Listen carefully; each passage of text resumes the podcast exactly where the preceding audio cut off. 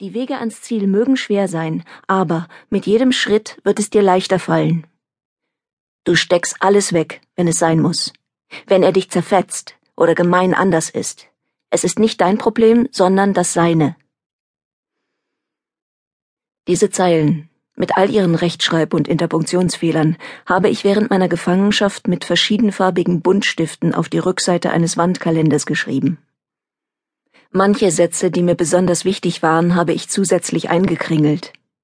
Meine Schrift war etwas ungelenk, es war nicht viel Platz auf dem Blatt, so dass ein Satz in den anderen eine Zeile in die andere überging.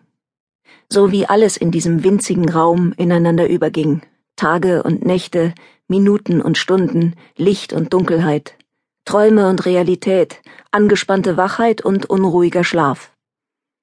Ein Leben verdichtet auf wenige Quadratmeter, umgeben von dicken, massiven Mauern, unauffindbar, vielleicht längst vergessen und aufgegeben, wie der Täter mir immer wieder einredete. Als ich diese Zeilen schrieb, war ich zehn oder elf Jahre alt, genau weiß ich es nicht mehr. Ich war überzeugt davon, dass diese Zeilen, diese Sätze mir Mut machen sollten, nur hier unten in diesem Verlies von Bedeutung sein würden, dass sie mir über die Jahre meiner Gefangenschaft hinweg helfen würden, wie lange sie auch dauern mochte mir bei der Abgrenzung vom Täter und seiner Tat dienlich sein würden, was immer er mir auch antun würde. Ich habe damals definitiv nicht damit gerechnet, dass diese Sätze auch über den Tag meiner Gefangenschaft hinaus von Bedeutung sein würden. Die über einen halben Meter dicken Mauern aus Schutt, Beton und Metall wurden nach meiner Selbstbefreiung ersetzt durch andere Mauern. Auf den ersten Blick durch sehr viel durchsichtigere, scheinbar leichter zu durchdringende, doch diese Mauern konnte ich bis heute nicht ganz überwinden. Auch weil immer wieder neue dazukommen. Wie wallartige Ringe, die meiner neuen Freiheit, in die ich so viele Hoffnungen gesetzt habe und die ich mir während meiner Gefangenschaft so unendlich gut und schön ausgemalt habe, ein ums andere Mal Grenzen setzen.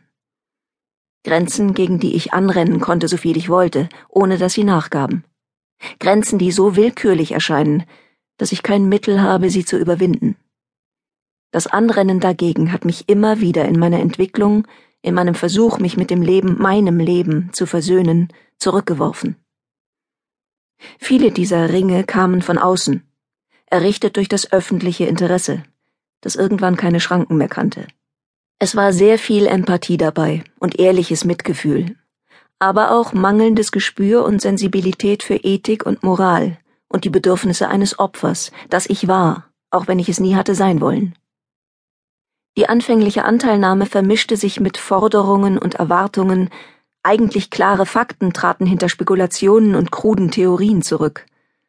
Viele, die mit diesem Verbrechen zu tun hatten oder nach meiner Selbstbefreiung damit befasst waren, sahen nicht die Menschen dahinter, sondern die Chance bekannt zu werden, und sei es nur für die Halbwertszeit eines einzigen Interviews.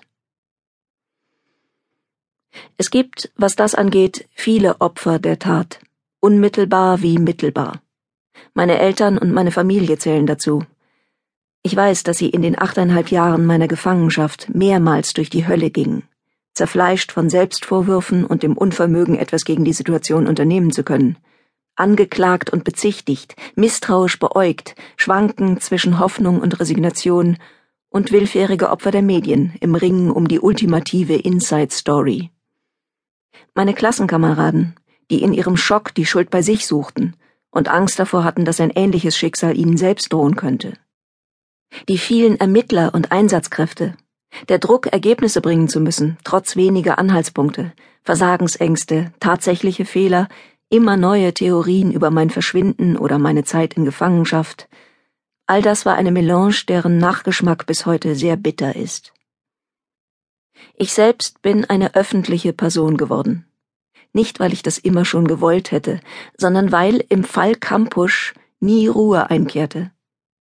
Verschwörungstheoretiker, Journalisten, tatsächliche oder selbsternannte Ermittler, Politik und Justiz, alle kochten ihr eigenes Süppchen, missbrauchten mich für Zwecke, über die ich keine Kontrolle hatte und deren zugrunde liegende Motive oft erst im Nachhinein sichtbar wurden.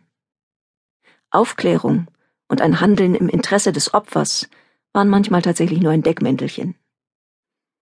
Ich wurde beschuldigt, die Entführung selbst geplant zu haben, mögliche Mittäter zu decken, zu lügen, in selbst